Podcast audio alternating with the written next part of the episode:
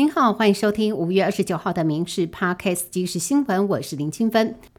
民进党总统候选人赖清德针对两岸局势牵动我国天然气燃煤来源时回应，相关单位正规划维持停机核能机组紧急效能备用，却被扭曲为非核松动。竞选办公室发言人陈世凯澄清，赖清德是以极端外部状态所导致的国安风险情境为背景思考，呼吁在野党切勿断章取义。民进党非核家园的目标跟价值未曾改变。郑国会最新民调，总统大选在赖清德、侯友谊跟柯文哲撒卡度之下，赖清德以百分之三十四的支持度领先，侯友谊跟柯文哲的支持度相同，都是百分之二十三。但是假设是侯郭配，侯友谊以百分之三十的支持度逼近赖清德的百分之三十三。郭台铭成了左右二零二四总统关键因素。对此，侯友谊今天表示，民调都是参考，我们一直都非常尊重郭台铭，未来政见提出的时候，也会纳入郭的政见。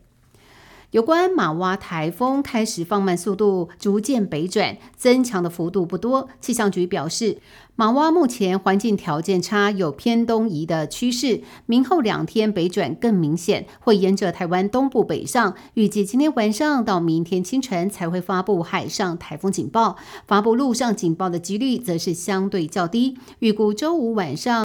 到周六的清晨，海警才会解除。周六到下周日，台风逐渐远离，降雨趋缓。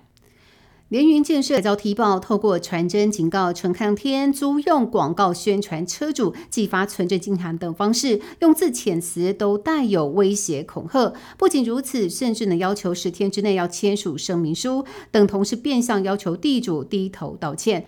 否则将会对地主们求偿新台币两亿。一连串欺压地主行径，宛如电影情节，造成了地主个个身心俱疲，甚至有人希望事先拟定不自杀声明。柬埔寨悲歌持续上演，一名女子去年到柬埔寨工作，却被诈骗集团转送到缅甸，过程当中与同样受骗的红姓男子交往，因此怀孕。为了能够让女友回台，红姓男子扛下了四十万元的赔付金。现在女友顺利回到台湾，七月就要生产，男子却受困在缅甸。今天受害者与家属开记者会，怀孕女子以亲身的经历呼吁民众别受骗。也希望政府别放弃，能够继续营救。一名女子日前住宿台中知名的台中港酒店。深夜竟然有多名酒醉陌生男子闯入房间，在他床边徘徊，女子受到极大的惊吓。事后，台中港酒店指称这是旅客酒后记错房号，该酒店的员工没有查证身份确认房号，就委请同事协助开错房门。对此，台中港酒店不愿回应，只有表示案发第一时间即紧急处理。目前女子已经提告，全案也进入司法程序，不便表示意见。解封之后，不少人会前往日本旅行。有一名妇人前往日本回来之后，发现自己的肩膀疼痛，前往皮肤科诊所，经过仔细检查之后，才发现是一只虫就藏在皮肤下。林公海医师说，这只虫是蜱虫，会让人发高烧、无力，甚至变成了莱姆病。延误就医的话，可能会并发心脏、神经或者是关节方面的问题。医师呢也提醒民众注意，如果有在草地、树林等地长时间坐卧的时候，一定要留意是否有被虫咬的情况。吉吉车站有一只橘猫龙娇嗓，被镇公所和当地关公工厂业者领养。